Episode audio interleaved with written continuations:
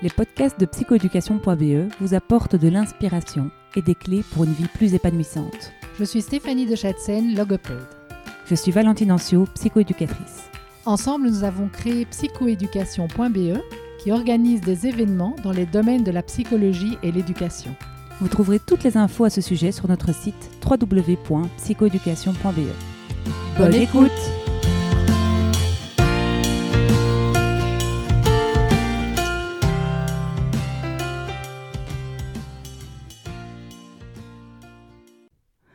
Aujourd'hui, dans le podcast de psychoéducation, nous recevons Violaine Dehaleux et Aurélie Stas. Salut les filles Salut Salut, salut Voilà, alors Violaine, toi tu es tu es as fait ingénieur euh, commercial euh, comme formation. Puis après ça, donc, euh, tu as bossé, j'imagine, pour quelques entreprises dans le privé. Oui, tout à fait. J'ai commencé ma, ma, carrière de façon assez classique.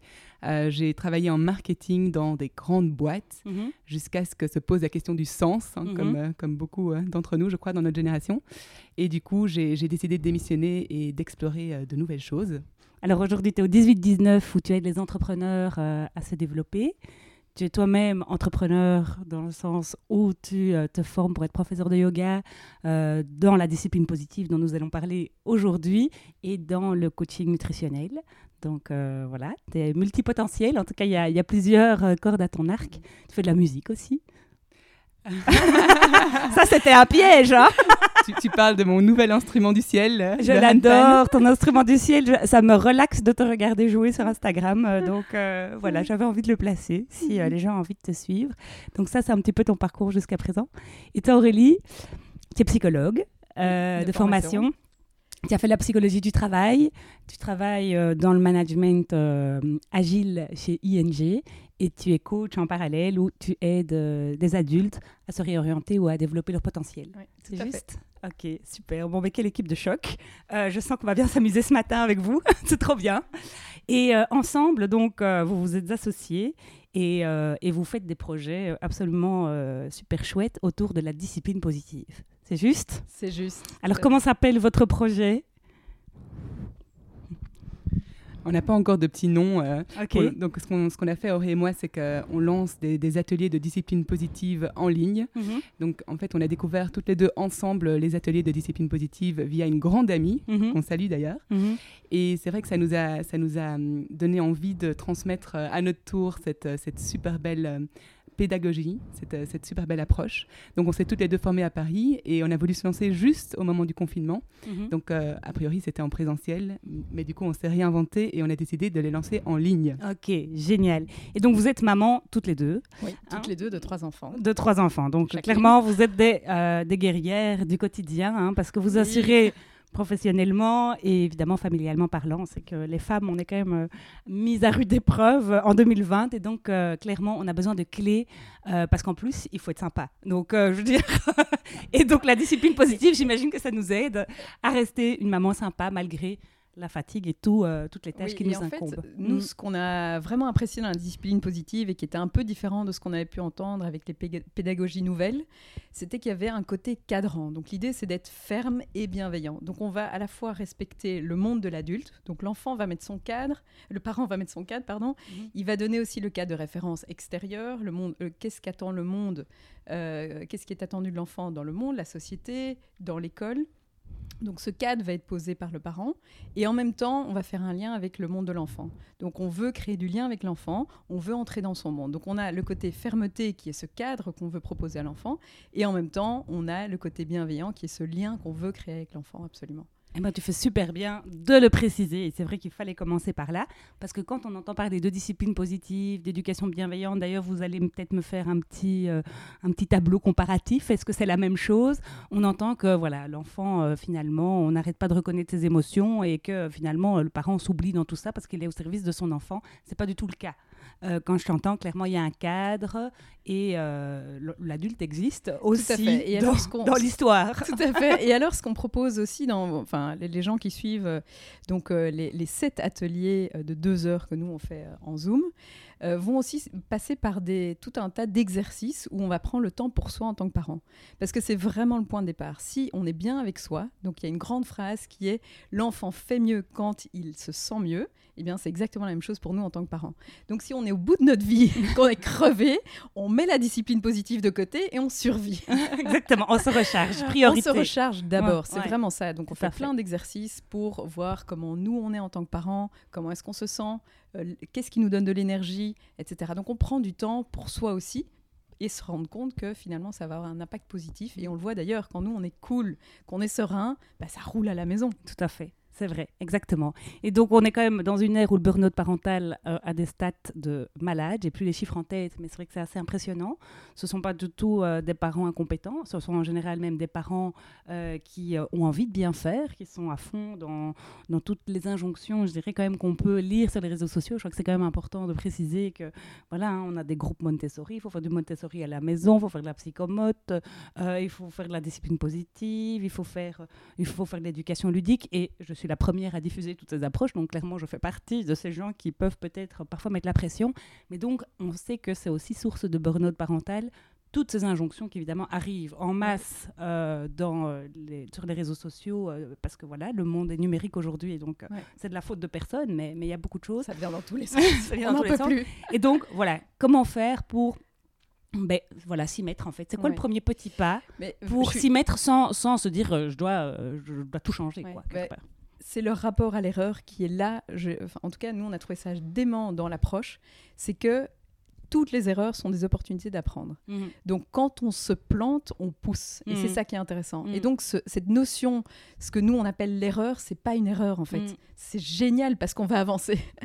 donc en fait, on va se planter toute la journée, on va faire des conneries avec nos enfants, on va, euh, on va faire des pas de, côté, on va dire ou faire des choses qu'on n'a pas forcément envie. Mais de ça, on va grandir, on va apprendre. Et donc il y, euh, y, a, y, a cette notion, c'est un, peu, c'est vraiment un changement de regard par rapport à tout ça. Euh, moi je dis c'est un peu à l'américaine, c'est-à-dire mm. que voilà, un peu comme le monde des startups vont essayer des trucs, ça va pas marcher, on mm. se réinvente, c'est un peu cette notion-là, mais de façon très décomplexée. Donc nous, dans nos ateliers, on dit ce sont des propositions. Donc on fait plein d'exercices, on dit vous prenez si ça vous parle aujourd'hui, si ça vous parle pas maintenant, peut-être que dans six mois ça vous parlera, mais il n'y a pas d'injonction. C'est vraiment, ce sont des propositions. Et d'ailleurs nous, on est des facilitatrices, donc on n'est ni coach ni thérapeute familial. Dans ce cadre-là, on n'est pas euh, coach familial, thérapeute familial, psychothérapeute ou autre, euh, mais on est vraiment euh, des facilitateurs d'un processus que chaque parent va s'approprier. Donc il va euh, pêcher les outils qu'il trouve intéressants pour lui, voir ce qui marche chez lui, et puis voir ce qui marche en fonction de sa propre énergie. Et puis en chemin, il va découvrir qu'il y a des choses qui marchent pas, et donc il va se dire oh bah ok ça marche pas, j'ai essayé, j'ai découvert que ça n'allait pas, j'ai essayé autre chose. Donc il y, a vraiment c'est très relax, on prend ce qui marche. Mais ce qui est intéressant, c'est que c'est une opportunité de prendre du recul en tant que parent, de regarder un peu tout ça de haut, et puis de se dire, en fait, euh, je me forme comme, un, comme une pétée, euh, enfin en tout cas c'était mon cas, je me formais mm. beaucoup professionnellement, et puis je me rendais compte qu'en tant que parent, bah, j'ai été propulsée dans ce rôle de parent sans vraiment euh, prendre le temps de, de, prendre du recul, de comprendre ou, de, ou d'avoir des outils en fait. Parce que en effet, c'est chaud d'être parent, il hein, faut quand même le, le dire. C'est pas c'est pas simple, même si on a fait des études de psycho ou, quoi. clairement, moi je peux euh, témoigner moi-même pour avoir lu euh, une, demi-tonne de, de, trucs sur le sujet. Malgré ça, nos enfants, ben voilà, nous enseignent et nous mettent à l'épreuve quand même. en tout cas pour ma part, c'est le cas. Et donc voilà. Donc si je reprends les clés, première chose, mettre un cadre. Donc on, peut, pourra peut-être détailler par la suite. Deuxième chose, si on se plante, on pousse. Donc clairement, si euh, on crie fort, si même on donne une fessée, ou s'il y a... Eh ben, ce sont des opportunités quelque part pour débriefer avec l'enfant, de dire par exemple excuse-moi, je me suis trompée, j'ai pas j'ai pas le droit en fait de faire ça, je suis pas une chouette maman ou je suis une maman pirate, moi je dis ça souvent. Euh, je suis désolée, je vais me transformer en maman princesse, mais j'ai besoin de ci ou j'ai besoin de ça et quelque part on accorde nos violons pour repartir c'est pas c'est pas fichu pour autant. Donc clairement, on a le droit à l'erreur, on débrief, c'est ça? Ok. Tu veux, tu, veux ajouter Tout à fait. Tu, tu, touches un point très important, c'est vraiment la connexion avec l'enfant. Mhm. Euh, donc un enfant sera ouvert à apprendre et, à, corriger certaines choses que à partir du moment où on a un lien de connexion avec lui. Mhm. Et donc ça, c'est vraiment un outil en filigrane de tous les outils de la discipline positive, c'est de connecter avant de corriger. Mhm. Et on le sent nous-mêmes, hein, si on est euh, si on est dans des, ordres ou des, des, critiques par rapport à l'enfant euh, et que l'enfant est tout fermé. Euh, c'est pas du tout constructif. Tandis que si on prend l'enfant sur ses genoux, qu'on le regarde dans, dans les yeux, qu'on lui montre qu'on l'aime et qu'on lui dit allez, qu'est-ce qui s'est passé là? Et qu'est-ce qu'est-ce qu'on va faire pour que ça fonctionne mieux? Ça va déjà être, euh, être beaucoup plus Mhm. constructif. Ok, donc ça peut être corriger l'enfant, mais ça peut être aussi se corriger soi en tant que parent parce qu'on n'est clairement pas parfait.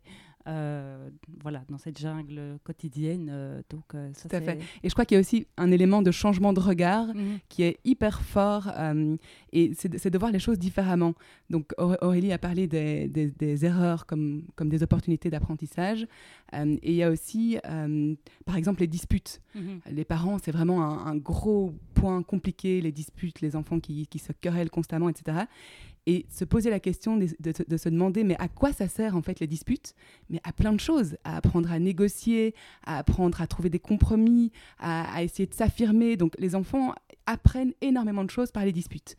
Et ce changement de regard, ben, ça, ça permet de se dire, en fait, les enfants ont le droit de se disputer. Par contre, moi, en tant que parent, je n'ai pas à supporter ces cris. Ça, c'est le côté se respecter soi en, Mm. tant, en tant que parent. C'est le côté cadre, le côté fermeté. Donc, vous avez le droit de vous, de vous disputer. Moi, je n'ai pas à supporter vos cris. Et donc, je sors de la pièce, par Mm. exemple.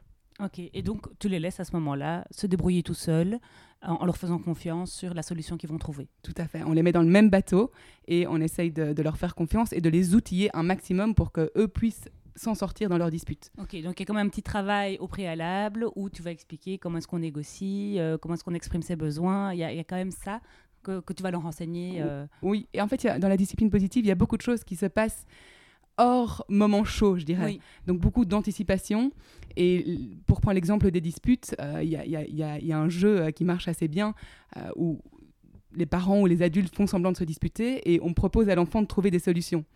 Et donc l'enfant rentre dans ce, ce rôle du grand sage euh, qui va essayer de trouver des solutions pour, pour, leur- pour ses parents et ça les amuse beaucoup. Mhm. Et du coup, ça permet aussi de les mettre dans un mindset de solution driven en fait Ok. depuis leur plus jeune âge. Ok, génial, super, merci. Aurélie, tu veux ajouter quelque chose? Oui, tu parlais d'outils euh, et par rapport aux disputes, on a ce, que, ce qui est appelé dans la discipline positive les trois S de la dispute. Ok. Et les trois S, c'est sortez, sortez-les ou supportez-les. De nouveau, ça demande de l'anticipation, comme disait Vio, où on a expliqué avant à l'enfant ce qui va se passer au moment où il y aura une dispute. Donc quand vous vous disputerez, la prochaine fois, je sortirai. Je sais que vous pouvez trouver des solutions par vous-même. Je vous fais confiance. Vous avez les compétences pour. Vous avez la capacité. Donc on les met en capacité. Et puis, au moment de la dispute, eh ben, vous appliquez ce que vous avez dit Génial. passer un accord et s'y tenir. Donc, euh, donc voilà, si c'est sortez-les, vous, vous les gardez dans le même bateau, comme disait Vio, et vous les mettez tous les deux dans le couloir. En fait, vous n'avez pas à prendre position par rapport euh, à ce qui s'est passé dans la dispute. Vous n'avez pas suivi toute la dispute, mais vous les mettez dans le même bateau. Et quand ça ira mieux, vous reviendrez dans la pièce commune. Parce qu'ici, c'est un lieu de vie. Et dans ce lieu de vie, on a euh, décidé, convenu que c'était un lieu où on, on- on s'échangeait, on se parlait calmement, sereinement, etc. Qui fait partie du cadre de départ. Voilà. Et ça parlais. aussi, c'est un point, dès le premier atelier, ce qu'on fait avec les parents, c'est qu'on va tout de suite prendre du recul et on va se plonger à, euh, au moment où les enfants quittent la maison. Donc, on pose la question, on se pose la question en tant que parent, une fois que les enfants auront quitté la maison, avec quelles compétences vous aimeriez qu'ils quittent la maison? Quels sont les cadeaux que vous voulez vous leur offrir pour la vie? Et ce qui est super intéressant, c'est qu'à chaque fois, ce sont des compétences euh, euh, comportementales, euh, socio, relationnelles, euh, et jamais je veux qu'ils aient des bulletins des bons bulletins. Donc c'est vraiment intéressant. Donc c'est, je veux qu'ils soient bienveillants, qu'ils soient euh, sympas avec les autres, autonomes, responsables. Enfin, et on peut lister. À chaque fois, on se retrouve avec des listes de 20 trucs. Et donc l'idée de faire ça, de prendre ce recul et d'aller se plonger dans le futur, c'est que de se poser la question de- dans nos actes du quotidien. Est-ce que ce que je fais ou ce qui se passe maintenant, donc sans- de nouveau avec euh, relax, hein, mais ce qui se passe maintenant, est-ce que ça me permet de développer les compétences que je veux pour eux à long terme? Est-ce que ça me permet de leur offrir ces Mm. cadeaux-là que je veux pour eux à long terme? Et donc, ça nous aide aussi, ça nous guide. Donc, quand je punis mon enfant, est-ce que ça développe les compétences que je veux pour lui? Peut-être, parce que si pour moi la soumission c'est important, alors oui, je le développe. Pour moi, ça ne l'est pas. Mais donc, qu'est-ce que je peux faire? Quelles sont les alternatives pour que je développe les compétences que je veux pour lui à long terme? En fait, on devient les patrons qu'on rêve d'avoir. C'est ça? Quand je t'entends, je dis, en fait, c'est un rôle de manager. Mais, mais, euh, c'est mais vrai ce que tu dis, parce qu'en Ouais, effet, ça, ça, ça crée une vision pour nous en tant que parents et de comprendre pourquoi on fait ça. C'est Mm. quoi notre rôle là de guide? Mhm. C'est quoi notre objectif? Et on pourra se dire euh, check à la fin. Ouais. Et c'est intéressant vraiment de, de lever le nez du guidon et de se poser un peu parce qu'on est tellement pris dans le tourbillon des petites choses à, à- à régler, etc. que parfois on manque de hauteur. Mmh, c'est vrai. Alors, est-ce que ça donne de l'énergie ou ça pompe de l'énergie? J'ai une petite question quand même euh, voilà, là-dessus par, par, rapport à mettre en place la discipline positive. Mais l'idée, évidemment, au final, c'est que tout le monde soit mieux. Donc, mm. euh, que les parents se sentent mieux, que les enfants se sentent mieux, qu'il y ait plus de douceur et d'harmonie dans la famille.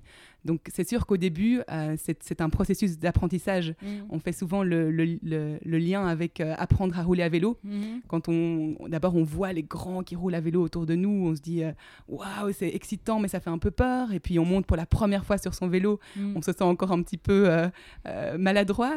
Et puis, ça y est, on roule à vélo, là, il y a la fierté, mais on doit quand même rester encore concentré jusqu'à ce qu'on puisse rouler sans les mains et que là, on est même, on, doit même plus euh, y réfléchir. Et donc, évidemment, tout, tout changement demande un petit peu d'effort. Mais c'est pour, euh, c'est pour, euh, pour en gagner par un, la suite. Un, mieux, oui, tout à fait. Et donc, donc c'est une discipline qui a été modélisée par une américaine. Hein. Vous pouvez peut-être nous parler de Jane Nelson, c'est ça? Euh, Vous pouvez peut-être nous parler d'origine et peut-être des points clés. Hein. Donc on a parlé du cadre, on a parlé de l'erreur, euh, on a parlé de la vision. Il y a peut-être d'autres choses euh, qu'on retrouve dans la discipline positive, voilà, qui, qui, sont comme des phares. Tout à fait. En fait, la discipline positive, elle se base sur les travaux d'un psychiatre autrichien qui s'appelle Adler. Mm-hmm. Et euh, Jane Nelson était déjà dans le développement de l'enfant, etc. Et euh, elle avait elle-même sept enfants, pour la petite histoire. Et elle, malgré ça, elle s'en sortait difficilement dans son quotidien, jusqu'à ce qu'elle ait un cours, en fait, qu'elle suive un cours sur Adler et que ça, lui change réellement la vie. Et donc, elle a vraiment, euh, avec Lynn Lott, elles ont toutes les deux travaillé sur les, les, grands piliers de cette théorie adlérienne pour mettre en place les, les modules de formation maintenant dans des, dans des centaines de pays. Et en fait, c'est très intéressant de revenir au principe d'Adler. Euh, pour en citer un, un enfant, donc toute personne en fait dans le monde pour être épanouie et pour se sentir bien, a besoin de contribuer et d'appartenir. Donc ce sentiment d'appartenance et de contribution est fondamental. Et on le sent directement chez l'enfant. En fait, dans le fond, l'enfant, ce qu'il veut, c'est appartenir et contribuer. Donc parfois, il y arrive et tout fonctionne bien et c'est un enfant tout épanoui. Et parfois, il sent que ça fonctionne moins bien et que du coup, il va mettre des stratégies en place pour essayer d'y parvenir, mais malheureusement, ça va pas fonctionner. Mmh. Et donc ça, c'est tout ce qu'on appelle euh, les, le, cycle d'Adler. Mmh. Et donc le cycle d'Adler, ce qu'il dit, c'est qu'un enfant vit une expérience. Je vais prendre un petit exemple. Euh, un enfant qui vient d'avoir un petit frère, par exemple, il voit sa maman, qui, ses parents qui rentrent euh, de la maternité, et puis il voit qu'on s'occupe beaucoup du bébé, il y a des invités pour le bébé, etc. Il voit qu'on passe moins de temps avec lui. Et donc on dit, on dit toujours, un enfant perçoit très bien, mais interprète très mal. Donc il va percevoir tout ça et il risque de l'interpréter en disant, tiens, depuis que le bébé est là, mes parents m'aiment moins. Qu'est-ce que je vais faire moi pour qu'ils m'aiment plus? Ben, Je vais essayer d'attirer un max leur attention mm. en faisant mille bêtises ou en redevenant un bébé. Et, donc tout ça, ça va mener à, des comportements. Et alors évidemment, le rôle du parent là-dedans, c'est soit on renforce la croyance en disant allez maintenant tu arrêtes de me coller, tu restes un peu plus loin, etc. Donc l'enfant va renforcer cette fausse croyance. Euh, ou alors justement on peut casser cette fausse croyance euh, en passant, en donnant un gros câlin, en passant mm. plus de temps avec l'enfant et en en parlant avec lui, en disant c'est pas facile d'avoir un petit frère, mais tu sais je t'aime, on t'aime toujours autant, mm. etc. Donc, de reconnaître le besoin, de lui remplir son petit seau euh, pour que finalement il n'ait plus besoin d'avoir un comportement inapproprié pour attirer l'attention. C'est vraiment ça l'idée. donc de reconnaître les besoins de l'enfant, de les nommer et de, les combler, peut-être pas toujours immédiatement parce que c'est pas toujours simple, mais déjà de les reconnaître et de lui dire qu'on va, on va passer du temps ou qu'on va, il pourra prendre des responsabilités euh, euh, peut-être à un autre moment qu'à 8h30 du soir, par exemple. Euh, eh bien, je pense que ça, ça peut être en effet assez, Oui, et c'est une des originalités. Tu demandais la différence avec d'autres approches. L'originalité de la discipline positive, c'est d'aller chercher un petit peu en dessous de l'iceberg, en fait, d'aller comprendre ses croyances avec cette intention que le besoin, les besoins de l'enfant sont ce besoin de contribution et d'appartenance. une fois qu'on a compris ça, on n'est plus en surface de essayer de trouver des solutions qui peuvent marcher à gauche, à droite, mais d'aller comprendre ce qui se passe derrière pour aller interrompre ce cycle, en fait, l'enfant, il continue à, fonctionner avec ses croyances. Donc, une fois qu'on a identifié ça, qu'on peut modifier ses croyances, et puis après, avec ses croyances, on est parti pour toute la vie, on le sait après, c'est difficile de se reprogrammer et de modifier ces, ces croyances-là. Mais c'est là que ça se crée. Donc c'est notre comportement de parent qui peut avoir une influence sur ses croyances. Et une fois qu'on a modifié la croyance, on peut modifier le comportement derrière. Le comportement souvent inapproprié, puisque c'est celui-là qui nous dérange un petit peu. Tout à fait. Et c'est vrai que clairement, nos perceptions influencent énormément, rien que sans rien dire. Hein, rien que notre regard va déjà influencer beaucoup de choses. Et donc, ça, c'est éprouvé notamment avec l'effet Pygmalion, euh, euh, voilà, hein, que vous connaissez certainement. Mais donc, déjà ça, rien que de changer son état d'esprit, c'est déjà énorme puis reconnaître le besoin, excellent aussi. Alors, je veux prendre une situation euh, qui peut arriver à beaucoup de parents. Euh, voilà, on, s'est levé un peu à la bourre. Euh, voilà, il faut être à l'heure à l'école. C'est très important d'être à l'heure à l'école hein, de notre société. Enfin, moi, j'ai jamais été en retard personnellement parce que j'ai l'impression qu'il va se passer quelque chose d'épouvantable si j'arrive en retard. Je ne sais pas quoi, mais en tout cas, voilà, il y a quelque chose de très humiliant d'arriver en retard à l'école. Je, je, me dis parfois pourquoi je me mets cette pression? croyance peut-être? sans doute, mais il y a un truc qui est hyper ancré, quoi. Et donc, euh, clairement, dans ces moments-là, euh, je peux avoir lu mille choses. Moi, clairement, je m'agite comme une poule sans tête euh, et vraiment, euh, dans ma maison. Et puis à ce moment-là, évidemment. qu'il soit à l'école. Voilà. et puis, non, mais ce qui se passe, c'est qu'évidemment, à ce moment-là, qu'est-ce qui se passe? On ne veut pas s'habiller, on veut pas, on, veut pas déjeuner, on veut pas mettre son bonnet. Et donc, euh, tu as beau dire, ben, je vais t'emmener en culotte à l'école. Euh, en fait, tu le fais pas parce qu'il y a quand même la pression d'arriver à l'heure et habillé à l'école.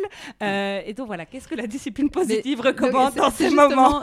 C'est ça. Mais ce que tu viens de donner, c'est vraiment un exemple type de ce qu'on va faire ben en atelier parent parce mm. qu'on va poser une situation et on va faire appel à l'intelligence collective. Donc, on va mhm. demander aux autres parents, on va dire voilà, ça c'est ma problématique, mhm. ça m'arrive tous les matins. donc, on veut une situation répétée aussi. Mhm qu'est-ce que vous feriez à ma place mm. Et c'est génial parce que du coup, il y a des idées qui viennent dans tous les sens, tous les cerveaux ensemble, c'est juste fantastique. Vrai. Et euh, l'idée, c'est dans ta situation, mm. à ce moment-là, c'est difficile de réagir puisqu'on est dans le feu de l'action. Euh, mm. C'est voilà, on est, on est, on est sous pression. Euh, voilà, ce qui va se passer, ce qui peut se passer, c'est en temps calme, une fois qu'on est dans le week-end, qu'on est relax, on prend un bic, une feuille, on laisse l'enfant écrire on, crée un petit, une petite bulle ensemble où on, mm. est, on est posé et on va rechercher plein d'idées. Donc on pose le problème, comme un brainstorming euh, au mm. boulot si on veut. Avec l'enfant. Avec l'enfant, mm. avec les enfants, en famille. Donc si on peut avoir toute la famille impliquée, c'est encore mieux. Euh, on pose le problème, on dit voilà, tous les matins, c'est compliqué. Qu'est-ce qu'on peut faire pour que ça se passe mieux le matin, euh, le matin Et on va réfléchir à toutes les idées les plus folles. Et on liste, il n'y a pas de limite. On y va, les idées folles. On va engager quelqu'un, on, on va chercher un avion pour... Enfin, on s'en fout. Toutes les idées sont les bienvenues. Et justement, ça permet à chacun de contribuer, d'appartenir. Donc on revient à ces besoins de chacun de contribuer, d'appartenir. On laisse les enfants noter. Si ça ressemble à rien, c'est pas grave. Relax. Mm. Donc on les implique à fond. Donc et c'est là, ça c'est très chouette aussi. C'est un des principes d'Adler, c'est que chacun a une valeur égale, l'enfant et le parent. Et en fait dans ce genre d'exercice, on est tous égaux puisqu'on contribue chacun avec des idées. Et une fois qu'on a listé toutes nos idées, on va regarder qu'est-ce qui est respectueux et raisonnable mm. de faire, et on va choisir ensemble une solution qu'on a envie d'essayer pendant une semaine. Mm. Pas pour la vie, parce que ça marche pas. Mm. Il y a plein de circonstances qui vont faire qu'on va changer 15 fois d'avis, mais on regarde une piste qu'on a envie d'essayer pendant une semaine. De nouveau, ce rapport à l'erreur qui est un peu différent. Après une semaine, on évalue, ça a marché, ça n'a pas marché. Si ça n'a pas marché, on regarde autre chose. Et alors, tu demandais tout à l'heure les principes. S'il y a quelque chose à retenir, c'est fermeté, bienveillance en même temps. Donc c'est ferme et bienveillant dans la même phrase. Mm. Je t'aime et c'est non. Un petit exemple très mm. concret. Et encouragement. Et en fait, avec l'encouragement, on veut mettre en capacité mm. les enfants. Donc on veut les, les, encourager dans le développement de ces compétences qu'on veut à long terme. Et donc par rapport à ce brainstorming qu'on fera en famille, ces solutions, typiquement, on les met en capacité, puisqu'on on, leur dit, vous êtes capable de, trouver des solutions mm. pour notre problématique du matin, et on va le, faire concrètement, on va le concrétiser en faisant ce brainstorming et en appliquant ce qu'on a dit euh, le lendemain. Génial. Et le lendemain, évidemment, le rôle des enfants, c'est de jouer le rôle d'enfant et donc euh, de ne pas forcément respecter leur engagement. Par contre, on peut simplement leur rappeler quel était notre accord. Juste poser la question et puis garder le silence. Ils savent très bien, ils ont enregistré, ils n'ont pas besoin qu'on le répète 150 mm. fois les mêmes choses. On pourrait même avoir un petit objet pour rappeler l'accord. On pourrait tout à fait le symboliser. On peut en grand et on peut les laisser être créatifs par rapport à ça. Comment est-ce que vous voulez formaliser cet accord qu'on a pris entre nous On n'a plus qu'à l'agiter. Et après, parents, il faut le respecter aussi. Chacun respecte sa part de l'accord. C'est un peu ça l'idée. Et si on arrive en retard 5 minutes à l'école, en fait, c'est vraiment pas grave. Hein. Je crois qu'il faut quand même aussi parfois. Alors, si tous les matins, évidemment, c'est pas très respectueux, mais, mais si ça arrive de temps en temps, en tout cas, moi, c'est quelque chose qui m'aide de me dire, en fait, j'ai le droit d'être en retard 5 minutes un jour je pense que personne ne va mourir. Quoi. on ne va pas copier pendant des semaines. et je crois que ça aussi, ça baisse un peu la pression euh, euh, de, se dire on réduit aussi des exigences qu'on peut, euh, qu'on peut se mettre qui, n'ont pas de sens. Quoi. Donc, Complètement. Parce que 8h20, c'est quand même tôt. Hein.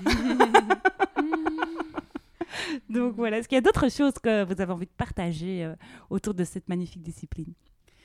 Il y a certains outils qui sont, qui sont vraiment euh, assez magiques. Euh, j'ai peut-être envie d'en citer un qui, qui est, euh, ce sont en fait les temps dédiés.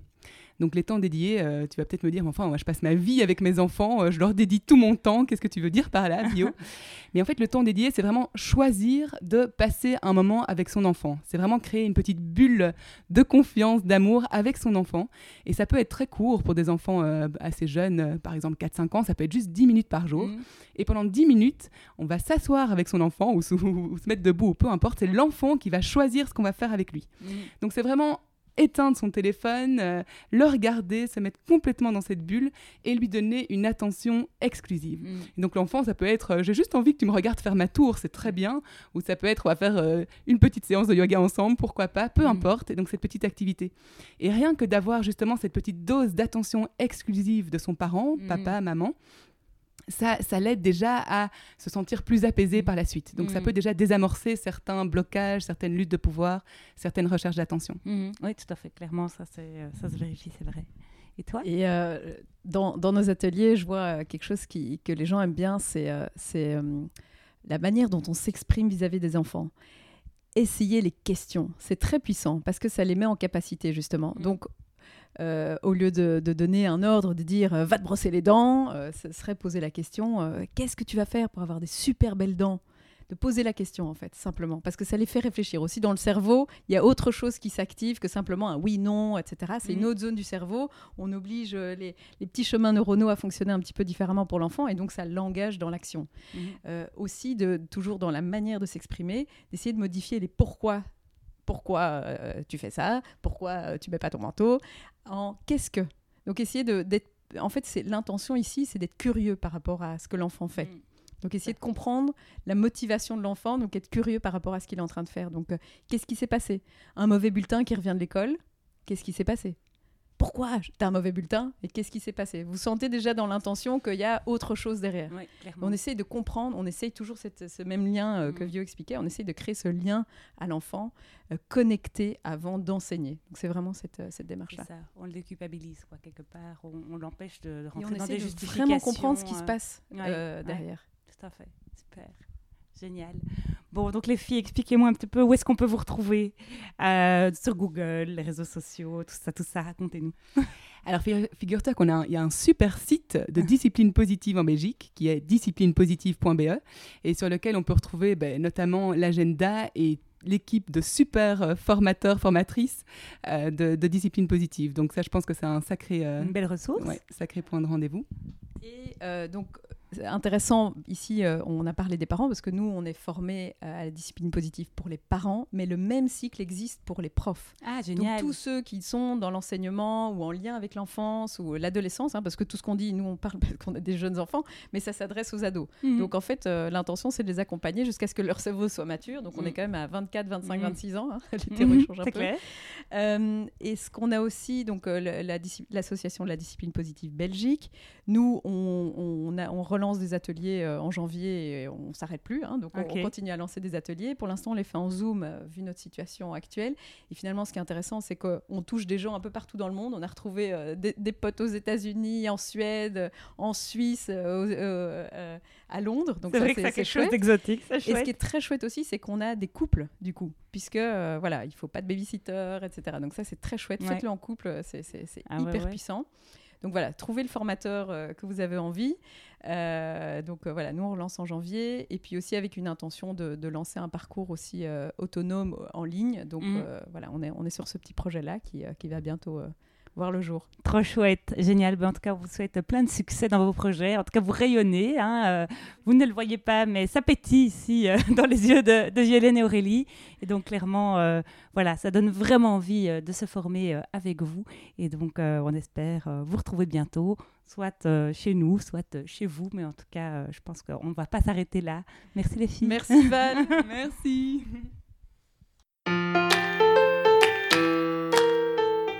Merci de nous avoir écoutés jusqu'au bout. Si vous avez aimé ce podcast, merci d'en parler autour de vous. et de nous mettre 5 étoiles et un commentaire sympa sur votre plateforme d'écoute. À, À bientôt. bientôt